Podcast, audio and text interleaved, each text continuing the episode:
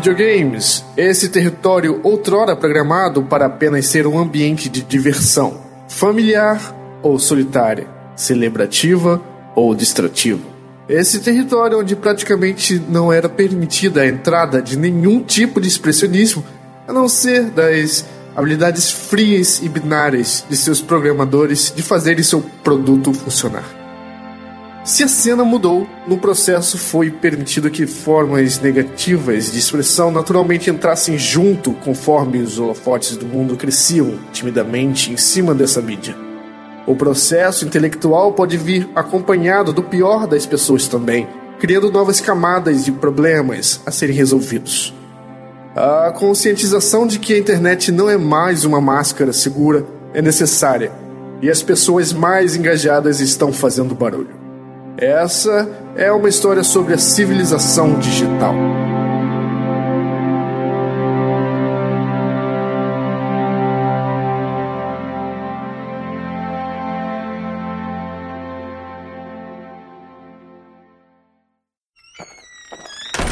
Eu sou o Ale Romero. Eu sou o Chico. Eu sou o Greg. Eu sou o Felipe Proto. E eu sou o Pedro Falcão. Senhoras e senhores, sejam bem-vindos à edição número 19 do Ana Play.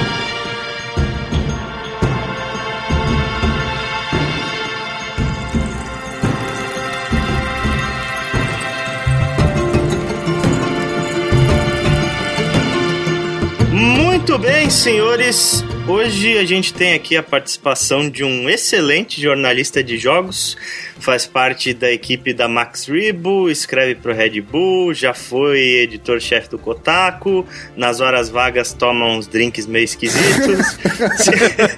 Senhor Pedro Falcão, seja muito bem-vindo aqui ao Ana Play. Olá, olá, como é que vocês estão? É, estou muito bem, de boa, suave na nave, é, de leve na neve e tudo mais. Que beleza. Beleza. E a gente chamou o Falcão porque a gente já tinha muito tempo essa ideia de fazer um podcast a respeito do tema que a gente vai tratar, né, de preconceito. E ele escreveu um texto muito bacana para Red Bull é, sobre um outro lado da moeda, né? Mas essa semana agora a gente teve muita coisa relacionada ao tema preconceito e tal. É, a gente falou não, chegou a hora de a gente falar de uma vez disso e dá para criar uma pauta bem completa, porque infelizmente videogames e preconceito são duas coisas meio que que andam de mãos dadas, né, cara? Isso, isso é muito triste de falar, mas é verdade. Não, é muito triste, é muito triste mesmo. É, eu acho que, como a gente estava conversando, é, eu acho que é uma questão mesmo de. A gente chegou num ponto onde que os, os games nunca foram uma expressão tão boa assim da, da sociedade. Tipo, tem muita gente envolvida nisso, muita gente já entende essa linguagem.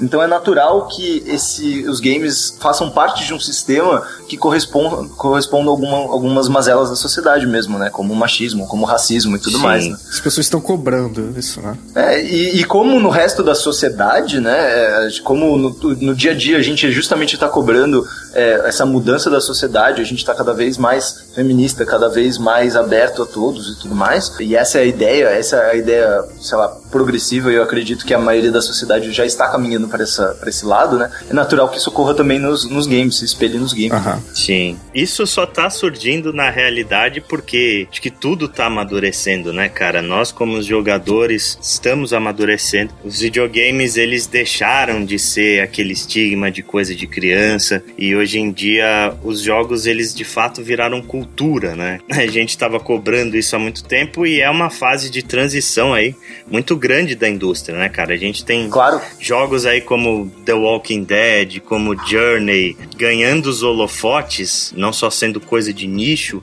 mas ganhando mainstream, sabe? Ganhando premiações, uhum. vendendo pra caralho. Isso demonstra que a indústria de games ela tá atingindo um nível de maturidade muito bacana. Não só isso, né? Claro, claro. Você vê um reflexo. Isso acredito seja muito um reflexo também da indústria acompanhando a geração que cresceu junto com o videogame, né? Você foi ver as primeiras gerações é mais ou menos a geração que a gente está hoje e eles foram acompanhando e os jogos foram crescendo junto. Ainda existem jogos para criança, tal, jogos com foco no público mais infantil, mas você também tem os jogos que são para aquele pessoal que jogava o Atari, o Nintendinho, Sim. o Master System, por aí vai. E o outro ponto, né, que é um reflexo do que você falou também, é o dinheiro investido na produção de jogos hoje em dia é uma coisa absurda. Com certeza. E o retorno também, né? É isso mesmo, cara. Os jogadores, né, as pessoas que, que viram os videogames nascerem, que são os caras que têm aí em torno de 25 a 30 anos, eles foram crescendo e a indústria de games ela foi acompanhando, né? Os videogames eles nasceram como uma coisa simples, como uma coisa mais para criança e tal. E aí na época que a gente estava estava na adolescência, é, a gente já chegou naquele patamar de jogos para adolescente e hoje em dia a gente está tratando videogames como uma coisa adulta e como uma forma de cultura, né? Uma mídia com muito potencial aí. Ainda mais que é uma mídia que se permite que isso seja feito graças ao avanço da tecnológica e também que chama o, a atenção de, de cada vez até mais produtores do cinema, então... E os videogames, eles conseguem proporcionar alguma coisa que as outras mídias não têm poder, né, cara? Com o videogame você consegue interagir. Uhum. Então, isso gera uma experiência totalmente diferente do cinema, totalmente diferente dos livros, né? Você Sim. pega uma coisa, um jogo como Gone Home ou como Brothers, a sensação que esses jogos passam, elas não poderiam ser executadas em nenhuma outra mídia. Ao mesmo tempo que isso faz com que essas mídias seja muito mais perigosa para as coisas que a gente vai discutir hoje, porque ele não faz só você assistir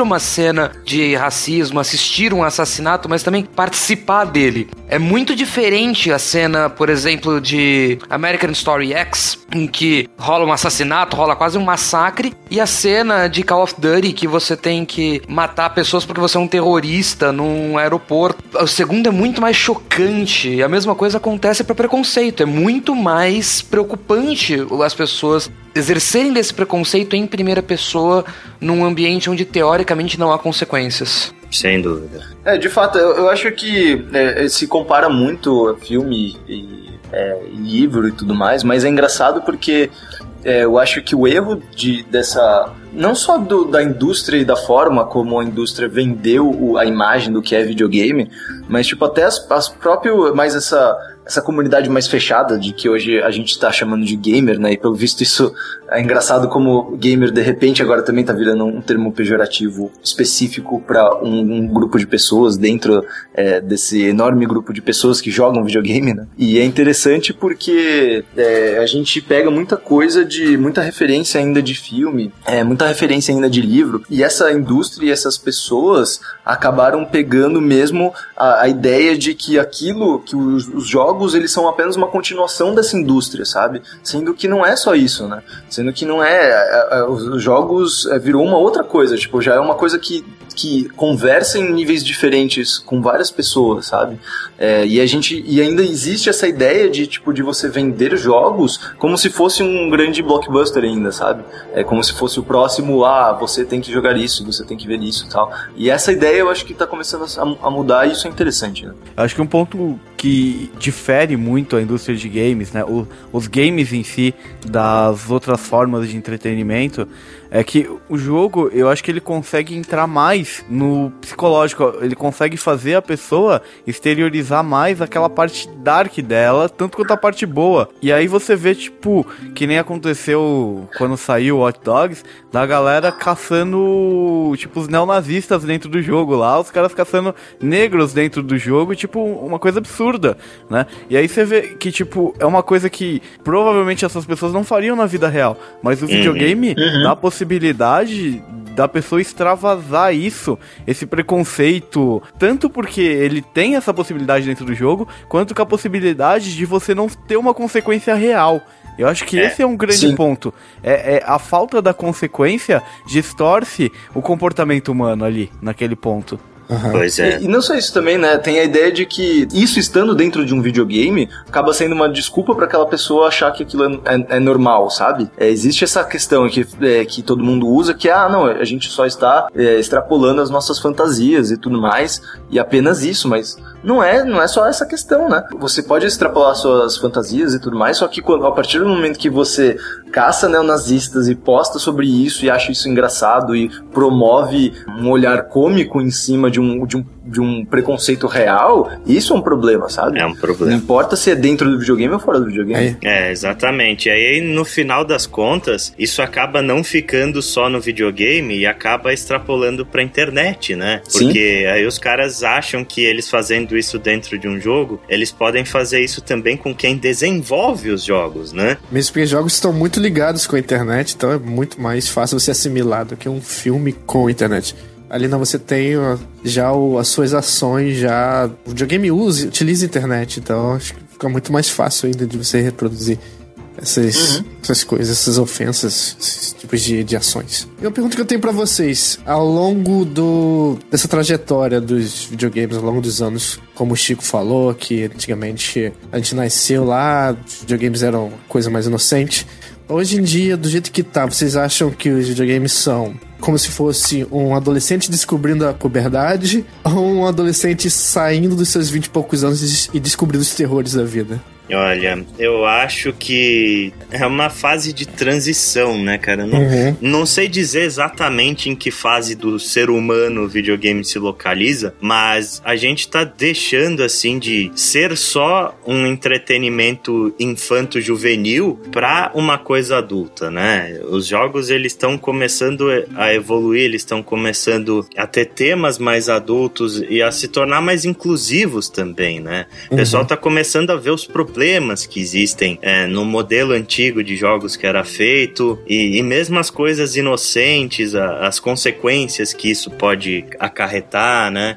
Então eu acho que tá mais pros 20 e poucos anos, pra- na minha opinião. É, eu também acho. Continuando nessa analogia, assim, é, é- e a gente também tá nessa fase que é, arranjou um- o primeiro emprego e tá guardando uma grana, sabe? Assim, tipo, tá fazendo, tendo responsabilidade, sabe? Assim, porque, tipo, Sim. pô, nunca teve tanta grana e, e eu tô vendo real- realmente, assim, tipo, depois eu peguei essa fase de- justamente de transição, eu entrei, eu comecei a trabalhar com videogame justamente nessa fase de transição, de vendo as pessoas começando a entender o, o tamanho da coisa que é videogame, assim. E é engraçado porque, tipo, tem até pouco tempo atrás era dificílimo você vender a ideia de propaganda num site de game ou qualquer coisa parecida, porque as pessoas não entendiam. Tipo, ah, mas e daí, sabe? O que, que, que, que tem a ver? E daí que você tá falando disso daqui de, de game? Só que não, né? Tinha um padrão muito certo, pra, uma fórmula muito certa pra se fazer jogos, antigamente também. Sim, sim. Também, também. Eu acho que ainda continuando esse paralelo, o que a gente vê é que até um tempo atrás, os jogos em si eles não tinham consequências, eles não, eles tentavam, mas não conseguiam refletir é, coisas tão reais assim, consequências reais, é, posição de escolha, você ter um sentimento real dentro daquilo não era tão forte quanto essas duas últimas gerações. Eu acho que prova que os jogos já estão num nível muito mais maduro Mas começou ali meio pelo Metal Gear do PS1. ou então, eu acho que não, né? porque o Metal Gear do PS1, ele ainda tem é muito superficial o, o esquema de consequência. Né? Uhum. A- as suas escolhas, elas não são muito escolhas. Você começa a ter escolhas muito mais pra frente, com escolhas que te dão uma consequência real, como por exemplo o próprio jogo que já foi citado, tipo The Walking Dead. Uhum. Ali você tem escolhas que te deixam mal, né? Quando Ah, você sim, você fala no, no âmbito de escolhas, né? é, no âmbito de É. escolhas e consequências dentro dos jogos. né? Você tem Ah. Spec Op The E sentimentos, né? Você come... Exatamente, você começa a ver os jogos passando um sentimento que eu acho que nós não teríamos, né? A geração que vem acompanhando isso, né? Algumas duas gerações aqui pra cá, eu acho que não teria uma consciência ou não conseguiriam assimilar os jogos que existem hoje se eles fossem lançados há 10 anos atrás. É pra adulto, né, cara? Hoje videogame é coisa de adulto. A gente pega, por exemplo, Brothers, A Tale of Two Sons, o sentimento que o jogo traz num apertar de botão, né?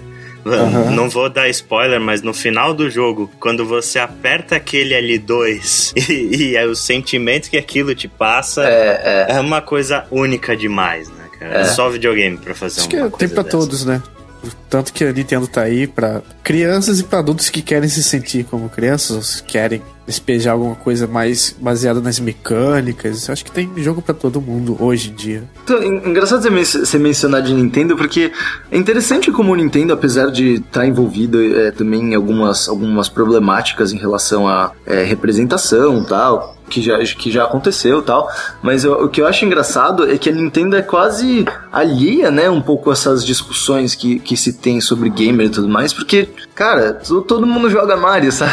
Uhum. Todo mundo bate o Mario ali, bate o Mario Kart ou alguma coisa assim. Isso que é engraçado. Uhum. Beleza, você pode não gostar do papel da Nintendo ou do, do ou, sei lá, da estratégia deles, que é realmente questionável e tal, mas é engraçado como, sei lá, não, é, os jogos da Nintendo é como se não encaixassem muito Sim, bem nessa discussão sim. toda, né? Uhum. É uma coisa paralela. Né? É, ela faz muito a linha Disney, assim. No, não existe morte no mundo, não existe. A magia do videogame, né? A Nintendo é a magia, é, traz aquele sentimento de magia. Na real, eu acho que é exatamente isso. Não é que a Nintendo fica fora dessa discussão. A Nintendo é o outro lado da moeda. Nós, como uhum. gamers, uhum. na verdade, todo mundo como gamer, né? Tem essa coisa de o que eu estou procurando. Se você está procurando uma coisa leve, está procurando alguma coisa com os amigos, você vai atrás de Mario Kart, você vai atrás de The Sims, não sei, o que vai fazer você achar aquilo, achar o seu escapismo, a sua diversão. O que leva ao problema de jogos tão abertos como GTA V, como qualquer GTA, na verdade, mas como The Godfather, uhum, Deus Ex, uhum. que você pode fazer qualquer coisa e que muitas vezes pecam em consequência. E aproveitando que você falou aí de nós como gamers, vamos puxar o gancho pro texto do Falcão pra gente tratar um, um tipo de preconceito que é uma coisa da sociedade com as pessoas que jogam videogame. Porque hoje em dia eu acho que ainda existe muito para quem é alheio à, à indústria, o, uhum. aquela sensação e aquela ideia de que videogame é uma coisa infanto-juvenil, supérflua, supérflua e que aquele cara que joga videogame, ele tem todo um estereótipo, né? Ele é um gordinho, antissocial, que xinga todo mundo na internet, que, que tem comportamento violento, etc. E aí, justamente, é que entra o texto do Falcão em que ele fala que, pro bem da indústria, o termo gamer precisa morrer, né? Porque o gamer, ele tá associado a esse uhum. estereótipo que a gente tem aí. É, eu acho que uma das coisas que sempre. Isso é engraçado porque isso eu devo essa essa filosofia de pensamento, assim, eu devo bastante ao Bueno, que foi o meu editor no Kotaku, quando eu entrei no Kotaku. É que uhum. eu entrei um pouco com essa cabeça de tipo, nossa, jogos me representam e tal, sabe? E ele foi me quebrando isso e falou assim: não, parou para pensar como isso é ridículo, isso não faz sentido? Tipo, o que que eles significam para você? O que que tá acontecendo agora na sociedade? Como as pessoas estão tratando videogame, sabe? E ele foi me ajudando a refletir sobre esses assuntos. E aí quando eu me toquei disso, ainda mais que eu, eu venho de, de, cinema e tudo mais, que é, já é uma arte, né, é estabelecida e tudo mais, já as pessoas já é, já estão familiarizadas com a linguagem do cinema, né? Sim. É, e então quando, quando eu vi que se usava pra caralho essa ideia de gamer e gamer, comunidade fechada e tal, eu fiquei meio começando a pensar, nossa, mas isso é muito absurdo.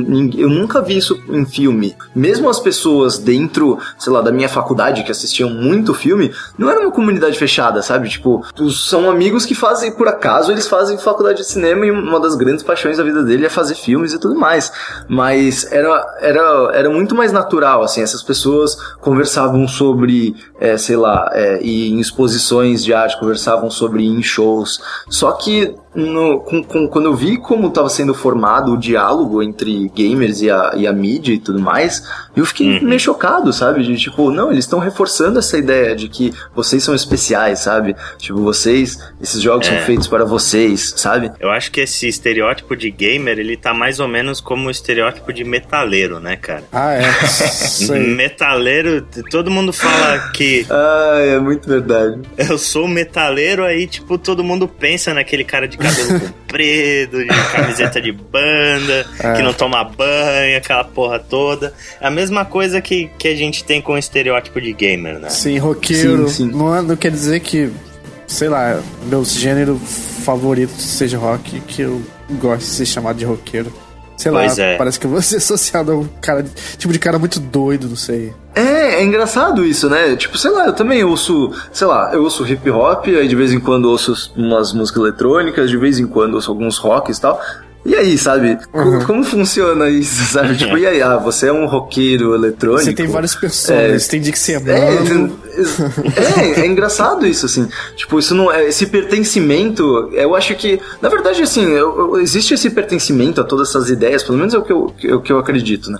Existe o pertencimento a um conceito, existe um pertencimento a, tipo, não, esse jogo me define e tal, porque foram. Eles, as pessoas foram é, alimentadas disso, né? A ideia de. Desde do, do princípio de marketing de videogame era tipo, aí, você é especial, você tá jogando isso daqui, olha que isso daqui foi feito para você e você pode se orgulhar disso. Tipo, só quem, só quem joga isso que você joga te entende, sabe? Tipo, é, é. foi eles apostaram no, na, em, na exclusão, assim, sabe? Uhum. Tipo, foi, foi, foi um marketing voltado para exclusão, é, para tentar enaltecer a marca e, tipo, dar valor à marca e alguma coisa. E funcionou, né? Visto que o, o, tamanho que tá é, isso hoje em dia.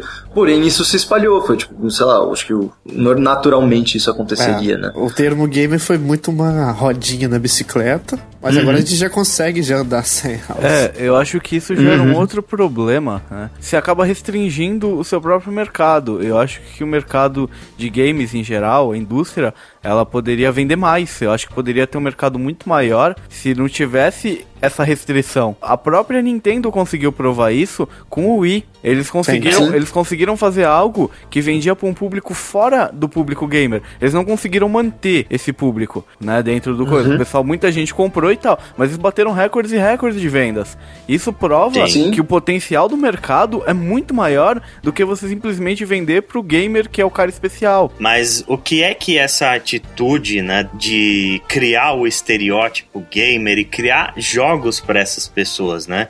Porque a realidade é que a maioria dos jogos, especialmente o que a gente vê de AAA e, e com os grandes investimentos de budget, eles são jogos feitos para esse tipo de estereótipo, eles né? querem ser chamados de jogos para gamers, né? Eles querem ser chamados de jogos para gamers. E isso gerou um problema que fez com que esses caras, eles se apossassem da indústria de videogame, né? É como se eles, tipo, beleza, esses jogos são para mim, então essa indústria é minha, sabe? Eu vou fazer com ela o que eu bem entender. E aí, eu acho que é da onde surgiu o preconceito. É. Porque, uhum. beleza, né? Esse cara, ele tendo essa mentalidade, ele começa a ter uma mentalidade meio territorialista. É o senhor uhum. de gênio da senhor de gênio dos games. É, é, com, é como se ele tiver, ele fosse um cachorro e ele tivesse mijado na indústria de videogames para demonstrar é dele, que, né? ele, que, é aquele território é dele. E aí, quando uma pessoa de fora tenta penetrar, né? Uma pessoa como uma mulher, por exemplo, uma Sim. pessoa tendo ideias de que os protagonistas precisam ser diferentes, que os estilos de jogos precisam mudar. É. Quando esse cara tenta penetrar na indústria de games, esses caras vão que nem uns leões pra cima. É, né? Tipo, quem mexeu no meu game? Vocês não vão mexer nos meus jogos, né? Essa é a mentalidade desses caras. Eu acho que isso acontece do outro lado também. Você pode fazer uma analogia com aquela festa cheio de jogador de futebol. O cara que não tem aquele perfil, ele, ele vai se sentir acuado, ele não vai se sentir à vontade de entrar naquele ambiente. Pois é. Então, essas pessoas que tentam entrar, que acabam causando essas polêmicas, elas são pessoas mais extrovertidas, mais corajosas, assim. Tipo, uhum. pra tentar. Aquele cara que quer ir lá, quebra a cara e vai e tenta de novo. Porque boa parte das pessoas olha aquilo e fala: ah, não, isso não é para mim. Tá acontecendo muito disso, porque esses caras, eles estão querendo expulsar esse tipo de gente. E eles estão usando artifícios tão absurdos, assim, tão forte, que as pessoas elas estão desistindo de querer penetrar na indústria, né? E Sim. as que estão dentro estão querendo cair fora, né, cara? Isso é, isso é, muito triste. Isso é triste, né? É. Exatamente. Esses, esses peixes aí, quero cair fora do aquário. A gente falou da, das coisas que aconteceram na indústria nas semanas passadas aí, vamos citar alguns casos, né? Especialmente do que a gente fala de sexismo, porque eu acho que de todos os preconceitos que existem na indústria, e são vários, eu acho que esse tá sendo o mais forte e tá sendo o mais preocupante. A gente teve aí casos como o caso da Zoe Quinn, que é uma desenvolvedora né, ela desenvolveu um jogo chamado Depression Quest, que é basicamente um adventure de texto que você você é um cara com depressão e esse jogo ele, ele serve para você entender melhor como funciona a cabeça de uma é. pessoa deprimida. E não para curar uma depressão. Ele não é um jogo para pessoas com depressão. Ele é um jogo para pessoas que não têm depressão entenderem como funciona a cabeça de uma pessoa deprimida. Inclusive, eu uhum. ouvi reportes de que para pessoas deprimidas ele é extremamente perigoso. Sim, ele é. Eu joguei esse jogo. Eu até comentei sobre ele num podcast da Pixel Inferno, né? Aí do Greg. e se vocês quiserem saber mais desse jogo, depois eu, a gente deixa linkado no post esse podcast para vocês ouvirem um pouco mais sobre ele. Mas a Zoe Quinn, ela desenvolveu esse game e ela sempre teve uma certa antipatia pelo fato dela ser uma mulher de muita atitude, né? E fazer algumas coisas meio polêmicas e tal. Mas na semana passada estourou um caso dela de um ex-namorado que aparentemente foi traído, né? E ele postou na internet e justamente no, nos piores lugares que ele poderia poderia postar foi no 4chan, né? ele postou logs e ele postou supostas evidências de que a Zoe Quinn tinha dormido com personalidades da indústria, né, com desenvolvedores, com o chefe dela e com jornalistas de jogos para conseguir reviews positivos e conseguir notoriedade pro jogo dela. E aí o que que aconteceu foram que esses caras, né, esses caras territorialistas que a gente estava falando, eles atacaram a Zoe Quinn, eles hackearam o Tumblr dela, eles expuseram informações pessoais da Zoe Quinn na internet, colocaram foto nua dela no Tumblr, uhum. fizeram ameaças pessoais a ela, fizeram ameaças à família dela, e com isso, né, gerou-se um, uma coisa absurda na internet, que inclusive um dos caras que foi intervir foi o Phil Fish, uhum. que é o desenvolvedor do FES, ele defendeu a Zoe no Twitter dele. E o que fizeram com o Phil Fish? Eles invadiram o site e o Twitter da Polytron que era a empresa dele, e colocaram no site da Polytron todos os dados pessoais dele, dados bancários da Polytron, dados de imposto, senha de PayPal, senha de Twitter, senha do, do blog, sabe? expuseram a vida toda Sim. do cara na internet. O cara que já era desanimado. pois é, um cara que já tava extremamente tendencioso a cair fora. Foi o ápice para ele, né, cara? Foi, foi o basta. Ele che chegou e falou: Não, eu tô fora, eu tô vendendo a Polytron, eu não quero mais isso para mim. E ele encorajou outras pessoas a fazer a mesma coisa coisa, né? Uhum. Falou, desistam dos seus sonhos, não valem a pena. Eu tava conversando com o Rick do Arena hoje de quanto. Ele falou pra mim do quanto o Phil Fish é uma pessoa muito visionária, como explode facilmente e tudo mais. Que é uma característica de muitos artistas da música que a gente vê também, que tem esse essa psique que se abala facilmente, né? É, é o rockstar, né? Aquela personalidade rockstar. Sim. Esse One Hit Wonder dele, que foi o Fez, eu acho que se ele tivesse continuado, ele ia virar o Kurt Cobain da parada, sabe? Sim, aguentar. É, então, é, é meio é meio óbvio. Assim, eu entendo que a figura do Phil Fish é um pouco é uma figura, digamos, polêmica, porque ele realmente compra, gosta de comprar briga na internet, mas ele é um cara bem honesto, assim, ele sempre deixou isso bem claro, que ele é muito um cara de coração aberto, ele fala o que ele pensa, às vezes ele fala uma bosta, porque, porra, né? Ele é só um uhum. cara, né? Ele é, só um, ele é só uma pessoa. Beleza ele falar umas bostas, sabe? Ele é super aberto. E ele é um cara que não tinha. Ele tinha ficado realmente magoado com tudo que aconteceu na época do FES 2 e tal. E aí ele voltou ao Twitter aos poucos recentemente e falando, comentando umas coisas aqui, comentando de umas coisas ali. E aí rolou no meio disso o lance todo da, da Zoe Quinn. E ele obviamente, tipo, falou, né, em, em favor dela, assim. É, ele, uhum. ele, ele, ele, viu que é muito óbvio, ele já viu outros ele, ele passou por aquilo, sabe? De certa maneira, assim, do que ela tava passando. E ela é amiga dele, aparentemente, também. E ela e eles são amigos, de fato, exa- exatamente. Então, pô, é complicado, né, cara? Como, como, como, que, como você agiria, entendeu? Se visse seus amigos sendo rechaçados na internet, tipo, dessa forma, sabe? Tipo, é complicado. De, Pois não é. importa quem você seja, sabe? Só que ele é uma figura pública e. E já é odiado e tudo mais. Só que, mano, pra mim, eu, eu acho que pessoas que fazem esse tipo de coisa são psicopatas, né, cara? Pois é. É, não são pessoas que, que batem bem da cabeça, assim. É, que, que que passa na sua cabeça? Tipo, você discorda de uma pessoa e aí você fala. Olha, olha- e é engraçado como funcionam as coisas, né? Essas pessoas ficam falando, não, eles estão censurando as nossas ideias. Foda-se, a gente quer falar o que a gente quiser nos nossos games. Só que aí o cara fala, não, mas e se a gente falar disso daqui também? Não, foda-se vocês, a gente vou sabe, jogar toda a sua, sua, sua conta e sua- seus dados pessoais no, num site na internet. assim. Hoje em dia, ser, um, ser uma figura pública no mundo dos, jo- dos jogos tá complicado porque, infelizmente, a comunidade também é composta por muita imaturidade ainda, essa coisa ainda. do videogame é pra todos e, e as pessoas se escondem atrás do computador e tudo mais. Acabam jogando todo sim. mundo no bolo aí. E é, é meio perigoso ser uma figura pública é, aí no desenvolvimento de jogos. Acontece essas coisas. Até depois a gente vai falar do John Tron que entrou na bola de neve. Nossa, do- de graça, né, meu? Mas é- eu De acho, graça. que, eu acho que isso tudo, ele tem dois pontos, né? Um, que acho que favorece muito esse tipo de coisa na internet, é anonimato. É. O cara, te- exatamente. o cara que tá atrás do teclado, tá atrás do monitor, ele acha que ele pode falar tudo que não É. tem consequência nenhuma. Um cara desse Já nunca sou, ia fazer já uma sou coisa imaturo. dessa. Tô anônimo. Ah, beleza.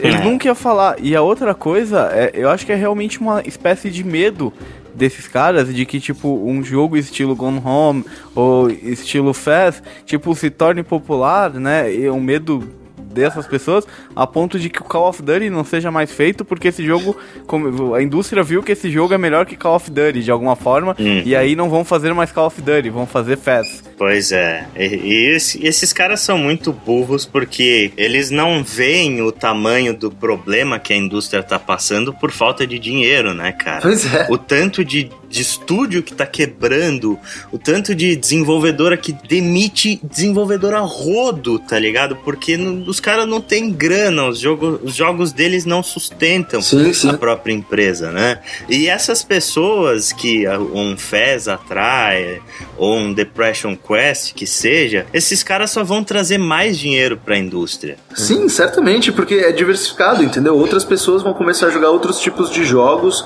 e, sabe, publi- publishers podem se aproveitar disso, sabe? É óbvio, e porra, se a gente vê no cinema que um filme de drama não impede que uma comédia romântica seja feita, sabe? Exatamente. Não é uma coisa que anula a outra. Não, exatamente, eu concordo. concordo.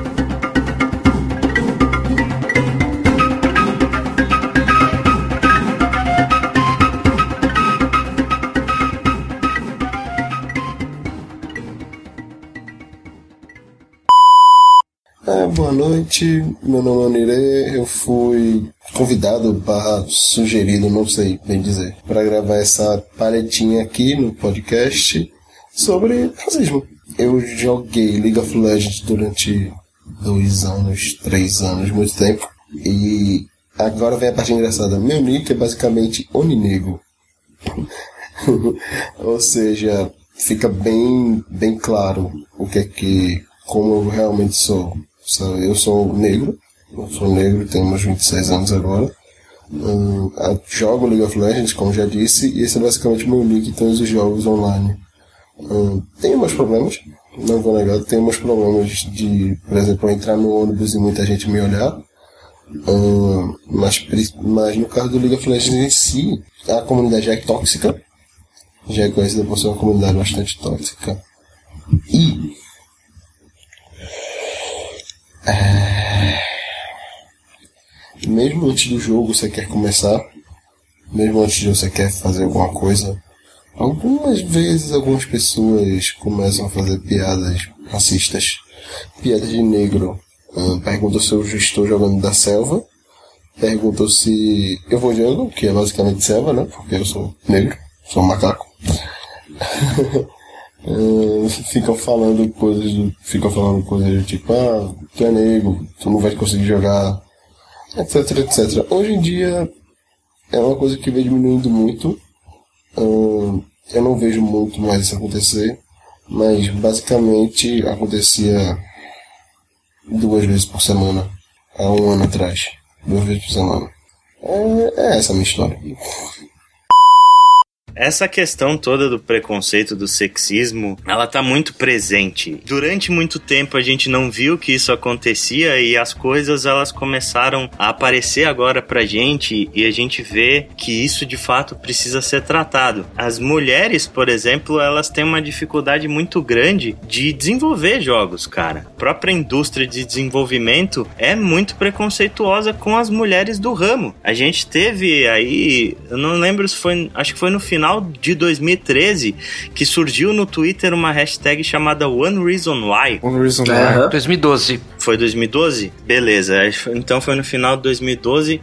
Essa hashtag ela explodiu e ela contava caso de personalidades da indústria que sofriam com preconceito pelo fato de serem mulheres, né? A gente teve relatos de desenvolvedoras que não tinham menor respeito, sabe, que chegavam numa feira como E3, por exemplo, e perguntavam para ela se ela era buff baby, tinha exemplos de mulheres que não ganhavam o mesmo salário de homens só pelo fato de serem mulheres. Tinha exemplo, por exemplo, acho que era da Brenda Romero, que tá na indústria acho que há mais de 15 anos, cara, e, e não tem o respeito que um desenvolvedor homem tem. Elas expuseram isso de uma forma muito clara, que os jogos eles são feitos por homens, tá ligado? E é Uhum. por isso que todos os jogos têm a mesma visão. Mas olha, eu não acho que seja uma coisa de agora. Eu acho que é uma coisa que sempre existiu.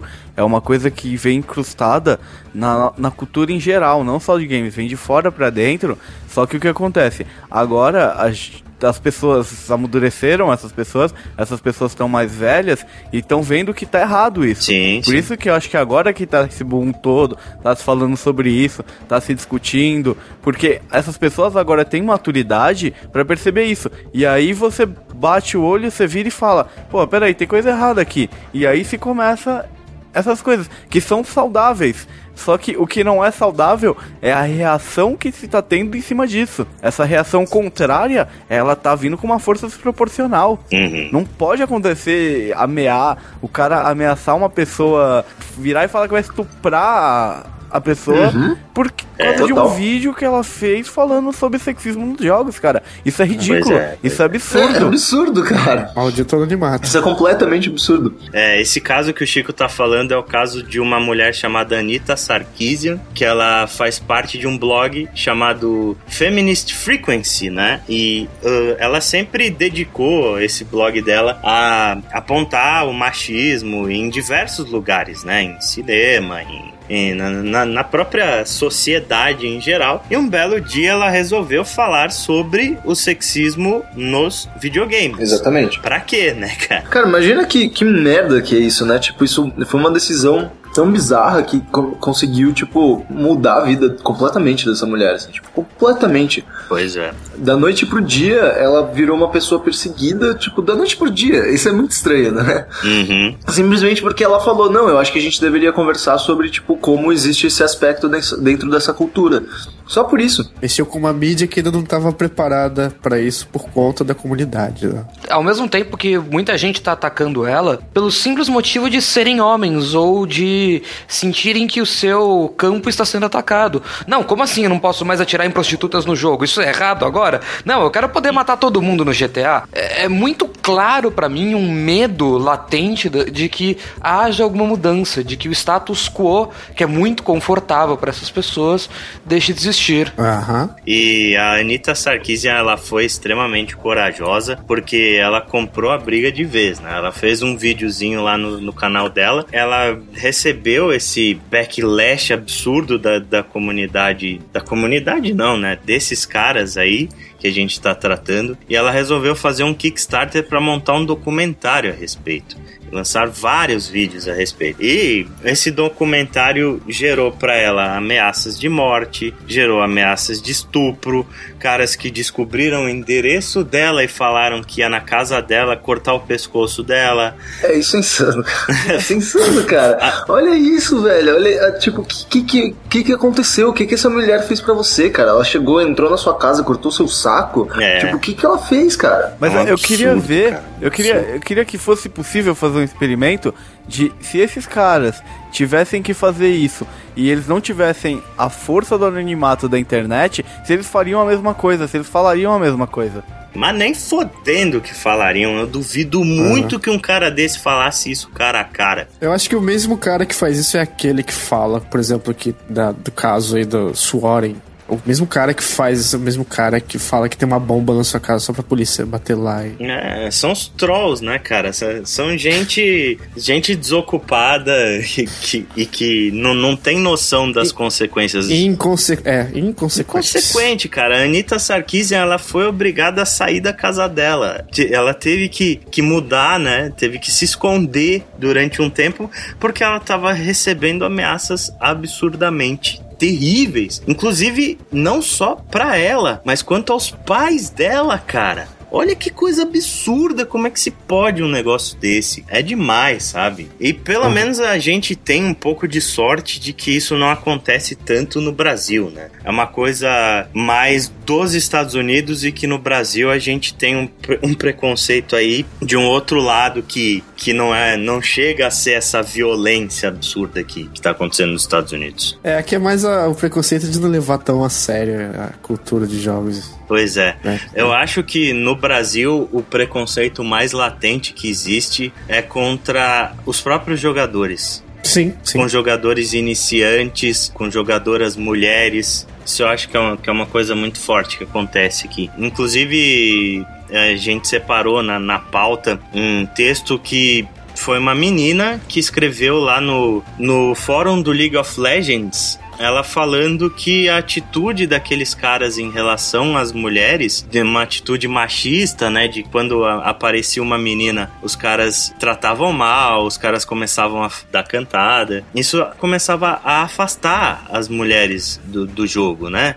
E a resposta que ela teve foi: afasta é meu saco, sabe? O preconceito do, no Brasil ele vem muito ainda da imaturidade das pessoas. Mas assim, né? Aí você vê o, o, um negócio, né? Esse caso que você tá falando é uma menina de 17 anos. Cara, uma menina de 17 anos, ela tem consciência o suficiente para entender que aquilo que estão fazendo com ela é errado. E tem um monte de marmanjo que provavelmente joga aquilo ali, que tava tendo esse tipo de atitude, que xinga ela no fórum. É, assim como tem a violência, sei, tem essa na verdade, eu tenho uma história, mini, mini história. No começo do site, eu fiz de sacanagem para fazer esse teste mesmo. Uh, era época do Orkut ainda. Uhum. Eu fiz esse profile de brincadeira chamado Mila, que rendeu até, até os tempos de hoje brincadeiras lá no site. Que todo o, todo post que não pertence a mais ninguém vai pro, pra Mila, uhum. que é um, um usuário inexistente.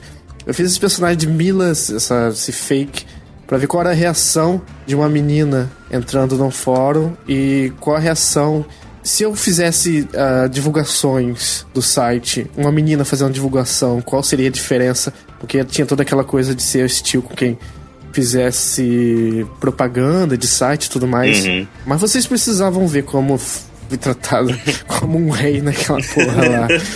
Todo mundo oferecendo ajuda. Uma coisa meio assustadora. É aquele ponto, assim. né? Quando eu jogava World of Warcraft, tinha um monte de gente que falava. Eu não fazia isso, tá? Mas tinha um monte de gente que falava. tipo, queria um char mulher, uhum. entra no negócio que você fica rico. Depois você só passa o, o, dinheiro e os itens pro seu char principal. Eu conheço algumas pessoas que faziam isso. Isso é, é ridículo, né, cara? Chega a ser ridículo. Mas é, a gente tá falando isso a respeito de jogos cooperativos, né? Como por exemplo, League of Legends e World of Warcraft e tal, mas quando chega no ponto de jogos competitivos, especialmente um para um, aí a coisa muda de figura. Se a gente pega, por exemplo, Street Fighter, é, o Rodrigo Sudo, que participou com a gente aqui de um episódio do Ana Play já, ele uhum. fez um post em, acho que quase todos os grupos lá que eu participo do Facebook a respeito de uma menina que ele conhece que é jogadora de Rose e ela é a número um do ranking da Xbox Live no mundo. E só pelo fato dela ser uma boa jogadora de Street Fighter, tem fake dela rolando para todo canto. Existe um canal no YouTube que os caras fazem vídeos avacalhando a, a menina. Ela também sofre ameaça. E, e a mesma coisa, já vi relatos de meninas que jogam Call of Duty, né? Especialmente no mata-mata lá, também sofrem do mesmo preconceito. O que, que dá pra gente falar, né? Eu acho que a gente, como formador de opinião aí, a gente tem um podcast, a gente tem que advertir o nosso público das consequências que isso traz. A gente tem que colocar na cabeça das pessoas que isso não é uma coisa legal. Então, Chico, manda aí quais dicas que a gente pode dar para quem ouve aí a respeito disso. Cara, é a principal dica é não seja babaca. Tipo, uhum. existe espaço para todo mundo. A gente tá falando de jogo online. Ninguém. O fato de ter uma pessoa a mais, uma pessoa a menos, não vai fazer você não conseguir jogar o seu jogo. Tipo, o fato da, daquela empresa lançar mais jogos diferentes do que você quer jogar, se você não quer jogar aquele jogo, você não vai comprar, pronto. Óbvio. Dificilmente. Uhum. Nenhuma indústria vai parar de fazer um jogo que vende. Nunca vai deixar de sair FIFA, Call of Duty e, e tudo mais esses triple A's aí que saem todo ano. Entendeu? Você não precisa xingar uma pessoa porque ela não joga bem. O videogame, acima de tudo, é uma forma de diversão. E o que a gente pode falar especialmente é que você, afastando uma pessoa do seu jogo, você está tirando o dinheiro da desenvolvedora daquele jogo. Porque League of Legends, hoje em dia, ele só está onde está porque ele é o jogo mais jogado do mundo né? Sim. E se você começa a afastar novos jogadores, aquela empresa está perdendo dinheiro, cara. Então esses jogadores tóxicos, na realidade, eles são prejudiciais pro próprio jogo que ele ama. Uhum, o, e verdade. O, o próprio exemplo disso é que as próprias empresas, por exemplo, a, a própria Riot tá tomando ações para punir esses jogadores que são tóxicos. Uhum. Eles, eles mesmo, por si só, estão vendo que isso é prejudicial pro comércio deles, pro negócio deles. E eles estão tomando ações para punir, para evitar, para parar com esses jogadores tóxicos e incentivar que pessoas ensinem pessoas novas a jogar. Porque eles só têm esse jogo, praticamente. Sim. Esse é o negócio deles. Uhum. É diferente de uma Activision, ah. que tem vários jogos, de uma EA. De uma Valve, é. né, que tem o Dota. Tem o Dota, mas tem outras coisas, entendeu? Eles Verdade. só têm isso. O negócio deles é League of Legends. Se restringe o público deles, se esses jogadores tóxicos começam a prejudicar, eles têm que tomar uma ação. E eles estão tomando. É, e tá certo, cara. Eu acho que toda desenvolvedora também tem que pensar nisso, né? Você tem que começar a incentivar é, o cooperativismo. Cooperativismo não, né? Cooperativismo é outra coisa. Cooperação. Companheiro. Companheiros e companheiras. Vamos fazer essa porra cooperativa.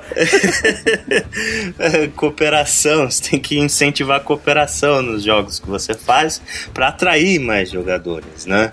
É, então parafraseando o lema aí do navio pirata, o mantra, não seja babaca. Não seja babaca, cara. Nunca, cara. Isso é importantíssimo. Citando Will Wheaton, don't be a dick. Don't Exatamente. Exatamente, cara. É engraçado, porque tem que ser que nem na sociedade, sabe? Tipo, parece que a gente tá na escola, assim, sabe? Às vezes. Uhum. Tipo, porra, cara, tem que. Isso tem que acabar de uma vez por todas, sei lá, chama a diretora, seja lá quem for essa diretora e acaba com isso, sabe? É porque vocês viram, né? Quanto mais você se mostra irritado como o Phil Fish, mais os alimenta os trolls, né? É, Exatamente. Então isso é, então, isso é, isso é desesperador, né? Porque eles se é. mostram, tipo, as pessoas que fazem isso é tipo, ah, não, a gente vai fazer isso e você, que se dane você, sabe? Tipo. É que nem apelido que você não quer pegar. Quanto mais você diz que não, mais ele vai pegar. Exatamente, cara.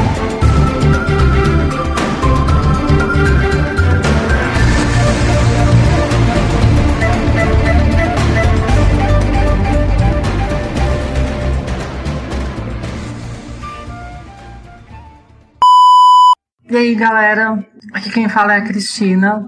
Eu tenho 28 anos e jogo no Xbox Live. A minha gamer tag, pra quem não conhece, é o La Cristal. Eu sou conhecida por jogar Street Fighter tá num dos rankings mais altos lá com o personagem Rose, que eu amo. E também sou a maior game score brasileira você falando em mulher de conquistas no Xbox, que eu tô quase chegando a 200 mil de conquistas.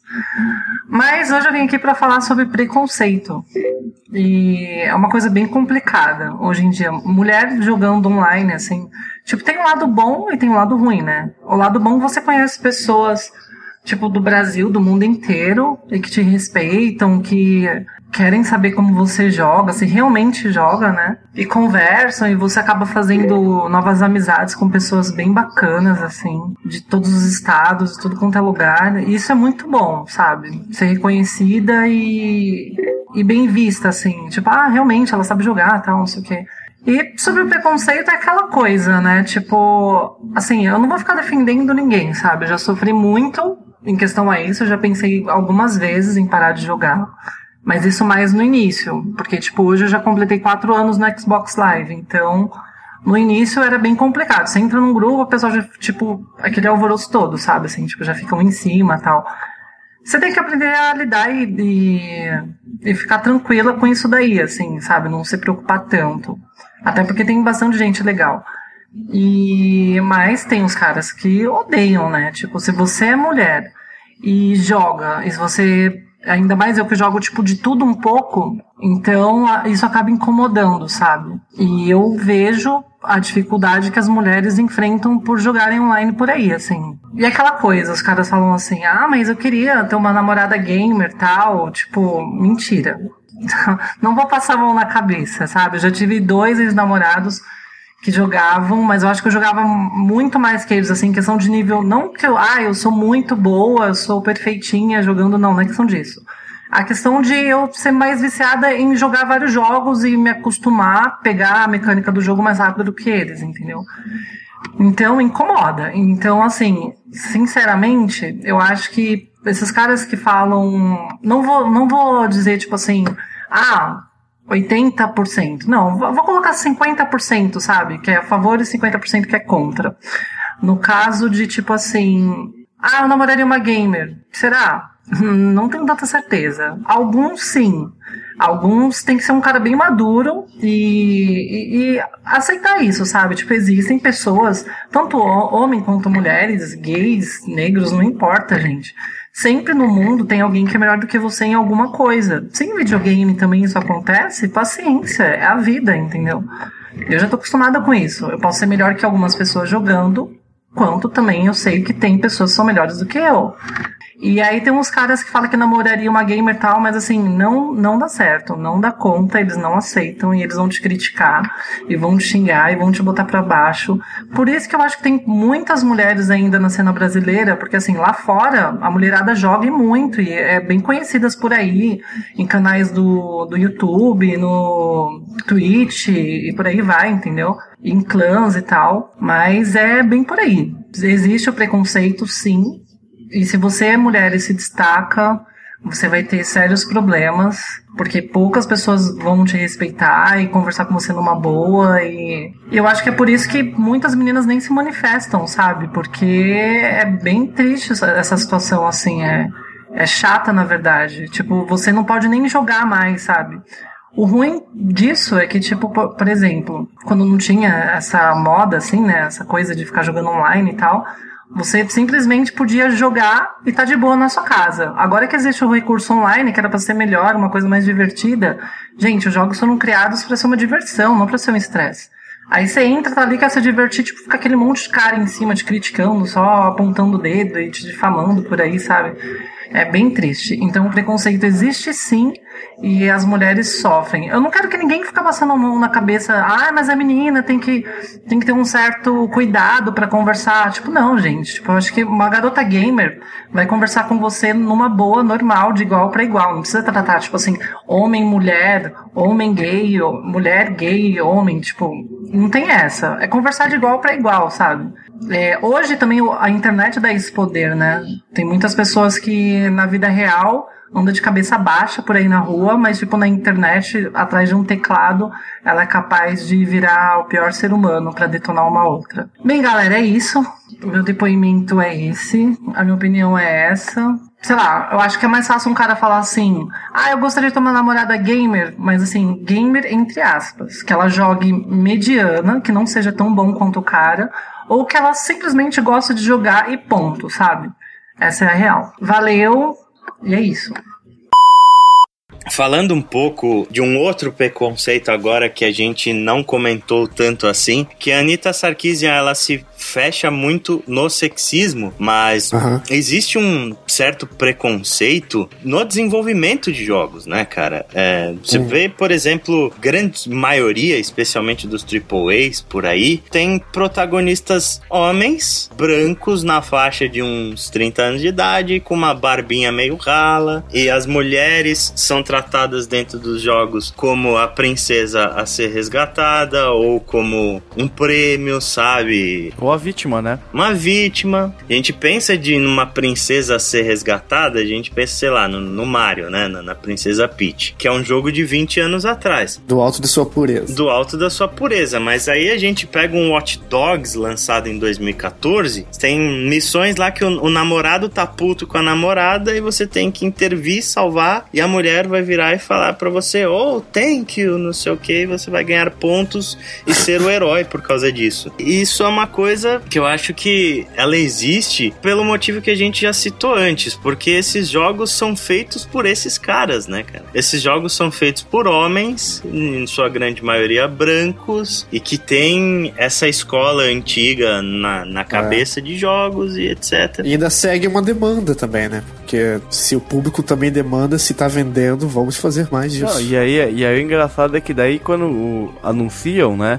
E mostram que é tudo os mesmos protagonistas sempre, aí todo mundo dá aquele boom de reclamação.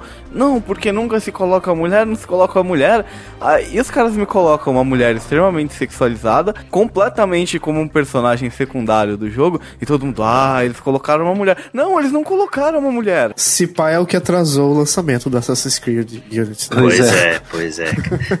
Esse foi um exemplo muito legal de ver como as pessoas elas estão começando a se tocar disso, né, velho? Os caras anunciaram esse Assassin's Creed Unity com quatro protagonistas, os quatro homens, e de repente surgiu a discussão: por que não ter uma mulher? Aí criou peitos. Um assassino criou peitos. Que eram difíceis de fazer, eram caros e difíceis e tudo mais. O maior exemplo que eu vejo dessas coisas de vamos colocar uma mulher só pra colocar uma mulher e a mulher ser um objeto pra ser resgatado e ela ser essencialmente um prêmio é Double Dragon. Aquele final absurdo de Double Dragon que você passou a aventura inteira atrás da sua namorada, daí no final os dois irmãos brigam pra quem ver quem vai ficar com a namorada. É muito ridículo, né?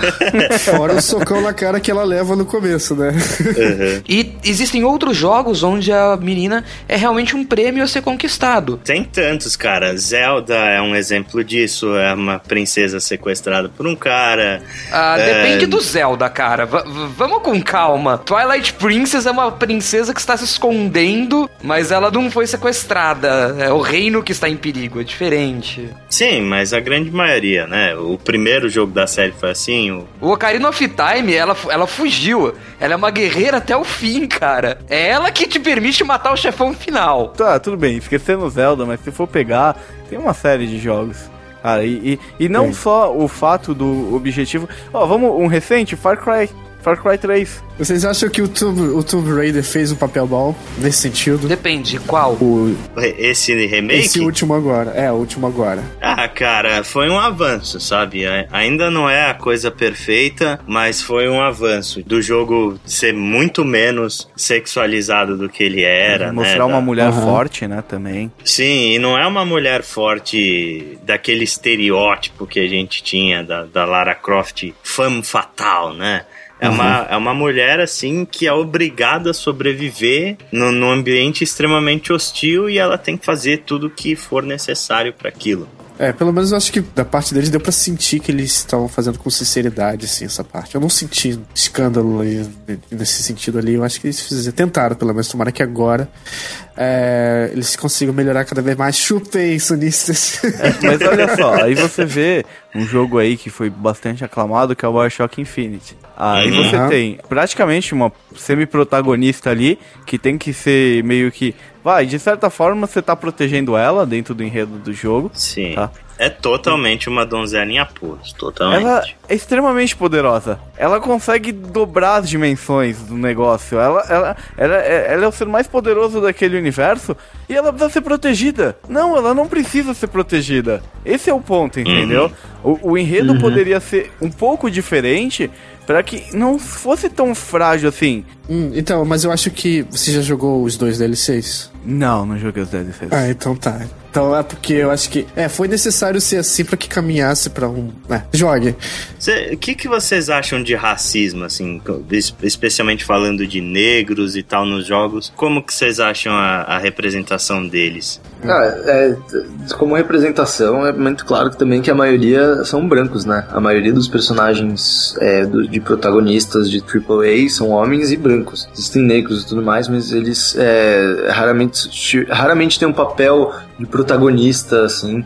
É, e eu acredito que vez ou outra já foi, apareceu, já teve problemas em relação a isso e tal, mas é engraçado como a gente não consegue lembrar tanto quanto é, a gente vê ah, em relação às, aos, Mulheres. às- às- aos problemas de machismo e tudo mais na indústria de sexismo, né? Sim, é uma, é uma coisa melhor retratada, né, cara? E agora tem uma outra questão também a respeito dessa história do protagonista e tal. A desculpa é que o jogo ele é feito assim porque se ele não for feito dessa forma ele não vai vender. A gente teve exemplos aí, por exemplo, do Remember Me. O cara que criou o jogo, ele disse que ele não conseguia vender o projeto pra ninguém porque o jogo dele era protagonizado por uma mulher e negra. Sabe, ele batia na, na porta de uma publisher, a publisher falava: Não, eu não vou comprar esse jogo porque esse jogo não vai vender. Porque a Anilin, ela é uma personagem forte, né? Ela não é de forma alguma sexualizada. E existe toda essa questão de ser negra, né, cara? De ser filha de, de negro e tal. Remember Me é um jogo muito corajoso. É, e, é, e é ele, não é, teve alguns problemas de mecânica e tudo mais que, as- que eu vi que a galera reclamou. O pouco que eu Uhum. joguei eu gostei, mas é. Mas eu achei a história também muito interessante. Eu falei, porra, isso daí é o que eu gostaria de ver a história inteira, sabe? O que é raro. Aham. Às vezes eu fico meio de saco cheio, assim, de, É. de ter que acompanhar a história tanto, sabe? O Remember Me é um jogo que a gente se arrepende de não ter feito um podcast a respeito, porque ele é tão cheio de boas ideias que eu acho que a gente devia ter falado mais sobre ele do que falou. E pra terminar, o único assunto de preconceito que a gente não tratou, homossexualismo. Que delícia, cara! Por incrível que pareça, os homossexuais, eles têm mais espaço nos jogos também do que as mulheres, cara. Apesar de que a gente, acho que jamais vai ver um protagonista gay num jogo AAA. Jamais, assim. Acho que nos próximos 50 anos isso não vai acontecer. Embora eu acho que a aparição deles, pelo menos as- as primeiras que vêm em mente, sejam muito caricatas. GTA, Red Dead. Oh, peraí, é Rockstar. Não, mas a gente tem também é, É, Dragon Age, né? Dragon Age, exatamente. Os jogos da BioWare, em geral, eles tratam bastante de homossexualismo, né? Eles dão uma liberdade de, de sexualidade grande. Apesar de ser uma coisa meio bizarra pelo fato de que todo mundo é bissexual no mundo, né? isso, isso não é uma realidade, não, isso não é o mundo real, mas pelo menos eles dão esse tipo de, de opção, né? Eu não sei até que ponto é difícil escrever um jogo homossexual quando você é heterossexual, sabe? Eu não sei, o, o Gone Home, alguém sabe dizer se as pessoas que escreveram eles são é, héteros ou não? São, são héteros, é o Steve Gaynor, né? Que foi um dos Gay, não. ah, mas então tá, tá de parabéns, cara. Então, essa, só, essa frase que você acabou de falar, ela levanta um ponto interessante. A sua pergunta de que se as pessoas que se inscreveram eram homossexuais. Quantas. Aí um ponto, voltando até um ponto. Quantas pessoas tem no mercado de games dessas minorias? É muito difícil você tentar desenvolver um produto para um determinado público específico se você não tá indo atrás daquele público específico para entender como ele pensa e o que ele precisa. É, por isso que a gente vai ser mais difícil, eu acho, de ter protagonistas né, nessas condições. É, porque toda mulher que tenta entrar no mercado de games é escrachada. É, mais uma vez, por isso mesmo que Gone Home tem esse mérito. né? E também outro jogo aí que tem gays retratados de uma forma bem legal, mas ao mesmo tempo que foi inserido de uma forma extremamente sutil e muito esperta, é Transistor. Transistor tem três personagens homossexuais na trama. Mas é uma balada isso aí. Então, mas é, a gente não vai falar quem são e etc para dar spoiler, mas É. se você não sabe quem eles são, ouça o podcast que a gente fez que você vai descobrir quem são. É, eu tava até. Vocês come, mencionaram sobre é, quando, quando não, não tem é, personagens é, gays, né? Em papéis principais, né? Na, nos, nos jogos. De fato, eles. Eu tava vendo que na esmagadora maioria das vezes é sempre tipo. Próximo do protagonista, ou tipo, tem alguma coisa pró ou relação com, com o protagonista, a não ser que nesses casos que vocês falaram de Mass Effect, ou de Fallout, ou de é, Fable, ou enfim, que você, o seu personagem pode se relacionar da forma que quiser. assim? É, eu lembro que tem, um, tem alguns que são interessantes. É, lembrar, assim, como por exemplo o Bully da Rockstar, Sim. é, que ele pode, ele tem um, tem um lance com um moleque lá, que ele pode, ele pode pegar um moleque, assim, é, e é engraçado isso, assim, era tipo, era interessante ver eles, como eles, eles retratavam isso, e era tipo, e, e todo mundo sempre criticou muito, né, esse, esse jogo por ser tipo, ah, é, é machista, esse, é, é homofóbico e tal. Porra louca. E é engraçado que, que tem, e teve isso, e isso é interessante mesmo, assim. Era, era, parecia uma coisa é, que, sei lá, eu, eu acho que. né, eu lembro quando eu joguei na época, eu lembro que eu fiquei impressionado. Eu falei, porra, eles estão fazendo isso de um jeito que é, tipo, relativamente normal. Tipo, ah, esse moleque só tá pegando esse moleque aqui, beleza. E eu acho que tem outras, justamente. é, tem o, o- a Catherine também, eu não sei se quem jogou Catherine. Tem Sim, um, sim. no fim do jogo descobre, tem um puta spoiler de que uma das, das personagens é uma é trans e tudo mais, só que aí rola uma um- alguém acho que até faz uma piada de tipo, é, você achava que não, sabe? Tipo, é, é engraçado isso, mas sempre, sempre raramente aparece isso como um protagonismo assim, sabe? Tipo, isso não é Raramente isso acontece como, é, sei lá, isso, a, a representação do homossexual é, a- é o foco do jogo, sabe? Tirando, acho que talvez eu ouvi falar daquele é, Dissidia, se não me engano. Disfória, Disfória, isso. Disfória. Disfória, disfória. que é o jogo sobre uma transexual. Trans. Isso. Exatamente, exatamente. Que, e que esse justamente é um caso raro, né? É um jogo independente, né? Uhum. A gente tem aí Gone Home também. Igor mas Home também, que tem uma representação maravilhosa, assim. Acho, puta, eu achei muito, muito. Eu gostei muito de jogar Gone Home, assim. Uhum. Foi uma experiência muito legal, sabe? Outro também de forma respeitosa que eu acho que trata é o Persona. Eu acho que é o 3, não sei se é o 3 ou o 4, acho, acho que é o 4. Mas vocês repararam que vocês falaram, a maioria dos jogos ou eram jogos indies ou eram jogos japoneses? sem dúvida. Sim, sim, é. Isso. Não, isso sem sombra de dúvidas, assim, sem sombra de dúvidas. Eles é, existe assim uma péssima e uma coisa que é, uma coisa que é boa. é, eu tava lendo isso acho que no Polygon. Falaram que pelo menos é, a indústria tá indo no caminho certo, sabe? Eles Tá estão indo, né? eles estão caminhando pro para ter mais é, diversidade, esse tipo de coisa, sabe? Eu acho que eles estão caminhando nessa direção. Você cada vez mais tem desenvolvedores diversos, sabe? É, Fazendo jogos e tudo mais, principalmente os indies, justamente como vocês bem ressaltaram. E eu acho que isso vai mudar com o tempo, entendeu? Daqui, sei lá, a galera que tá agora começando a jogar videogame, bem pequeno, é, vai, vai ter uma visão completamente diferente da coisa, sabe? Eu tenho certeza que quando ele tiver na sua idade de mais maior formação, assim, uns 11, 12, 13 anos, vão mostrar mais coisas pra essa criança, além de, tipo, sei lá, shooters e, e coisas banais, assim, sabe? É, a próxima safra vai ser boa. É, a próxima safra vai ser muito boa. Eu acho que isso é uma coisa que é importante tirar dessa, dessa história toda. Eu acho que tá acontecendo essa, todas essas discussões porque as coisas estão mudando, sabe? E existe resistência sempre, eu acho.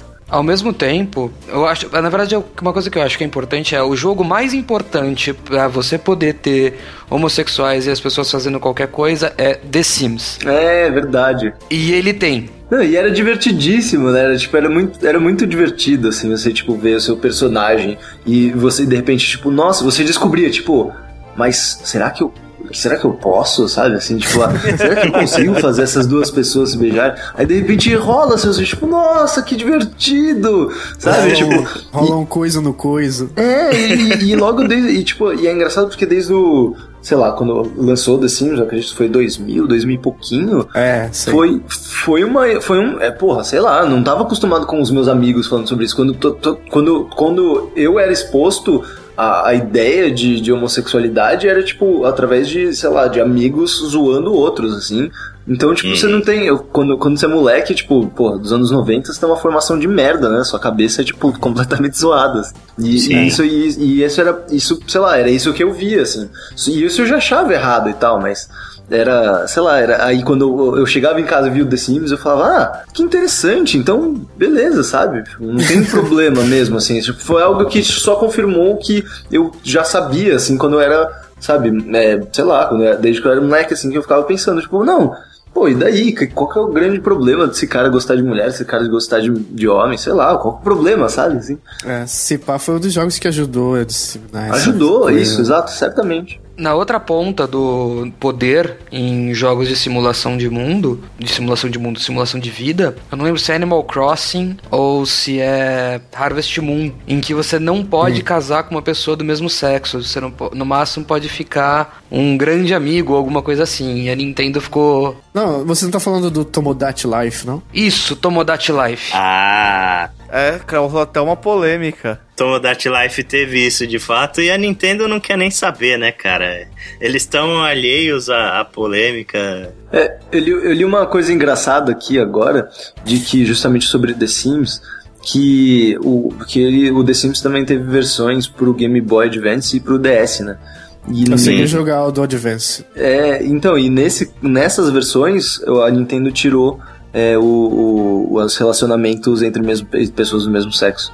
Sério? Olha só. Caramba, é. eu não tinha reparado nisso. Pois é. Certamente é. eu tentei e não consegui. Pois é. a Nintendo, ela, ela quer se manter longe disso, né? Ela tem a sua visão meio tradicionalista da ah. coisa. É, não, eles obviamente são tradicionalistas, sabe? Tipo, dentro do Japão existe uma questão é, japonesa que é complicada. Eles são uma sociedade super é, conservadora de ah. mentalidade, assim, sabe, por si só, assim. Eles são muito tradicionalistas, né? E dá até para entender o, a questão da Nintendo, né? Uhum. Mas a gente não pode deixar de cobrar, uhum. porque uma hora eles vão abrir a cabeça, né? Pelo nem que eles seja... não fedem nem cheira, sabe? É, exatamente. É, eles acertam, as, eu acho que não é nem isso, eu acho que assim, eles acertam às vezes, erram às vezes, acertam às vezes, erram às vezes, sabe? Só que uhum. Eles respondem de uma forma que é estranha, assim. Eles só. É, sei lá, um negócio meio passive-aggressive, assim, sabe? Tipo, passivo-agressivo, assim.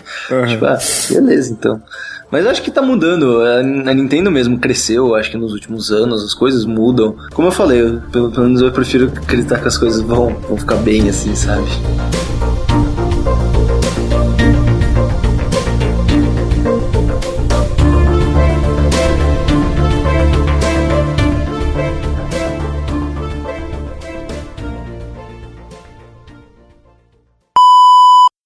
Tem, a gente, a gente sempre tem, eu mesmo fico puto quando eu vou jogar um jogo e as pessoas elas ficam, sabe, 10, 15 minutos para conseguir escolher um, um, personagem, uma build, etc. E a pessoa vai jogar algum joguinho lá de escolher alguma coisa, sabe, um dive kick, você só tem três coisas para escolher: seu personagem, a sua roupa e o seu a sua gema. E a pessoa demora, você fala, puta, cara, eu vou desligar. Mas às vezes, cara, você não sabe quem tá do outro lado do computador ou do console, do que quer que seja. Pode ser uma pessoa que, tipo, tá usando o controle com a boca, saca? Pode ser alguém que não tem as duas mãos, pode ser alguém que tem problema de coordenação, pode ser algum cego, alguma coisa. Então, assim, eu sei que a gente tem essas pré-irritações uh, de fábrica. Cara, teve uma única história assim que um dia eu parei e eu falei, ok, isso foi bem estranho. Uh, da segunda vez que eu joguei Journey, no ano passado, eu fui fazer um. Fui mais para brincar, para sentir aquela experiência toda de novo e tal. E aí apareceu alguém online, deu match no meu jogo e a gente foi indo. Aí a gente meio que instituiu a regrinha lá do um pi pra sim, dois pra não três para cuidado ou qualquer outra coisa que não seja assim, não. E a gente foi até o fim do jogo. Só que da minha primeira vez, da primeira vez que eu joguei Journey, eu terminei o jogo em, sei lá, 3 horas e 20, 3 horas e 40. E dessa segunda vez, por causa dessa comunicação que a gente instituiu, eu eu consegui terminar o jogo em 2 horas e 20. Aí aconteceu que quando você termina o jogo, o jogo mostra para você com quem você jogou, dá a opção de você enviar mensagem e tal. Eu fui mandar uma, uma mensagem, eu tipo mandei um texto explicando, uh, pedindo desculpa tal, pelo ocorrido, pelas demoras, por tudo que aconteceu. E cara, o mais estranho era uma garota, eu acho, pelo menos pelo username parecia uma garota, não tinha foto, então. É que ela falou assim, pô, é, eu pensei várias vezes em desligar, porque parecia que eu tava jogando com uma criança. Mas eu fico feliz que eu tenha te ajudado a fazer mais rápido, a bater seu recorde e tal. E vamos um dia tomar uma breja. E aí, tipo, eu conheço essa menina hoje, pessoalmente. É, foi uma convivência legal, um pouco diferente do que eu tô acostumado, mas foi legal. A gente conversa ainda. E Cara, são coisas tão mínimas, é uma decisão tão mínima que você decide simplesmente abaixar e se desfazer na areia para outra pessoa e aí simplesmente ela não faz mais parte do seu jogo. E essa pessoa acabou não decidindo isso. Tipo, a gente já se ajudou em muita coisa, a gente conversa, a gente tem uma amizade legal. E eu acho que isso mostra, ou pelo menos eu espero que mostre pra galera que ouve, que de vez em quando mas essa história eu, acho, eu espero que sirva pelo menos para mostrar que, cara, uh, tenta ter paciência. Uh, a galera meio que não entende, duvida que eu seja cego, sei lá. Sério, uh, a gente tem muito preconceito na vida offline e tal. Não vamos levar isso pro lugar onde a gente é mais livre do que nunca, que é a internet. E brigadão pelo espaço por poder falar isso e valeu, cara. Então a gente vai chegando ao final de mais um podcast, né? Se a gente ainda tiver ouvinte depois desse podcast. Cara, eu acho que foi uma discussão extremamente proveitosa. Eu acho que a gente precisava falar disso. Eu acho que a gente precisava tocar na ferida. Eu acho que todo mundo tem que falar disso. Se você gosta de videogames, tem amigos que são jogadores tóxicos e tal tenta conscientizar o próximo, sabe? Tenta mudar alguma coisa aí, porque esse é o caminho, cara. Senão, Sim. os videogames eles vão ficar estagnados de uma forma que não vai ser bom para ninguém, sabe? Uhum. Jogos é. sempre iguais vão acabar caindo o número de vendas, né? As pessoas vão começar a se desinteressar e você mesmo vai acabar enjoando de jogar coisa tudo igual. Uhum. Então eu acho que, que o caminho é a gente conversar bastante sobre o assunto, questionar mesmo e tentar conscientizar as pessoas para que no futuro tenhamos videogames para todos, né? Cara? Sim. E para você que tá ouvindo, se você se identificou com alguma situação daqui, seja lá a parte de homossexualismo ou feminismo, posta sua experiência aí pra gente, que a gente inclusive tá com a, a ideia de voltar com esse comentário. Seria muito bom compartilhar trocar histórias, opiniões. Então comenta aí embaixo suas histórias. Realmente gostaria de saber, gente daqui, gente de Brasil, daqui de perto, se teve alguma situação parecida, algum embaraço uhum. desse, né? Posta aí. E por favor, né, não seja babaca. É, exatamente. Falcão, cara, muito obrigado aí pela sua participação. Pô, imagina. Agregou muito aí a conversa. Eu que, não, eu que agradeço é, aí ao para vocês ao convite, por vocês terem me chamado. Podem chamar outras vezes que eu, que eu volto aí. Se as pessoas gostaram de você, onde elas podem te encontrar? Cara, vá muito fácil. Primeiramente na Max Rebo, que a gente tá sempre por lá. É, a gente faz várias coisas, faz tiras, faz podcast, faz vídeo, faz é, quadrinhos e é só entrar lá na maxrebo.com. É, nós também temos o Twitter, arroba underline, ou você pode falar direto comigo no arroba Pifalcão. É, eu escrevo textos lá no Red Bull, eu sou editor do, do Red Bull Games, que também é super fácil de lembrar, redbull.com.br barra games. E tem também uma parada de um compilado das tirinhas que vocês estão para lançar, né? Exatamente, a gente está indo para Gibicon agora, é, Gibicon que é a feira de quadrinhos independente que tem em Curitiba é, entre os dias 4 e 7 de setembro, e a gente vai ter uma mesa lá, que é a primeira vez que a gente está pegando mesa, né? É, a gente tinha ido da última vez na, na loucuragem, assim, levando uns, uns, quadrinhos na mão e tal. E dessa vez a gente pegou umas mesas e aí a gente também convidou um, um grande amigo nosso, assim, um cara que a gente sempre quis trabalhar, é, com quem a gente sempre quis trabalhar, que é o Raoni Marques. E a gente resolveu todo mundo fazer uns quadrinhos e, e aí eu editei todo mundo, os quadrinhos e tudo, e a gente vai é, é, publicar isso lá na, na, na Gibicom pra, pra, quem, pra galera que quiser comprar, né? E depois a gente vai botar no site e tal, mas vai ser, vai ser, vai ser bom, vai ser bacana, vai vir mais, mais novidade por aí em breve. Beleza, cara. Então, é, últimos recados. A gente não vai ter leitura de e-mail nesse podcast porque a gente está reformulando a leitura de e-mails, né? A gente está pensando numa coisa que seja legal, que não seja maçante pro ouvinte e a gente está bolando coisas novas para leitura de e-mail. Então, mais tarde a gente volta com ela. Por enquanto, a gente só pede aí que vocês sigam a gente no Twitter, arroba WPWanaplay. Nossa página do Facebook é facebook.com barra.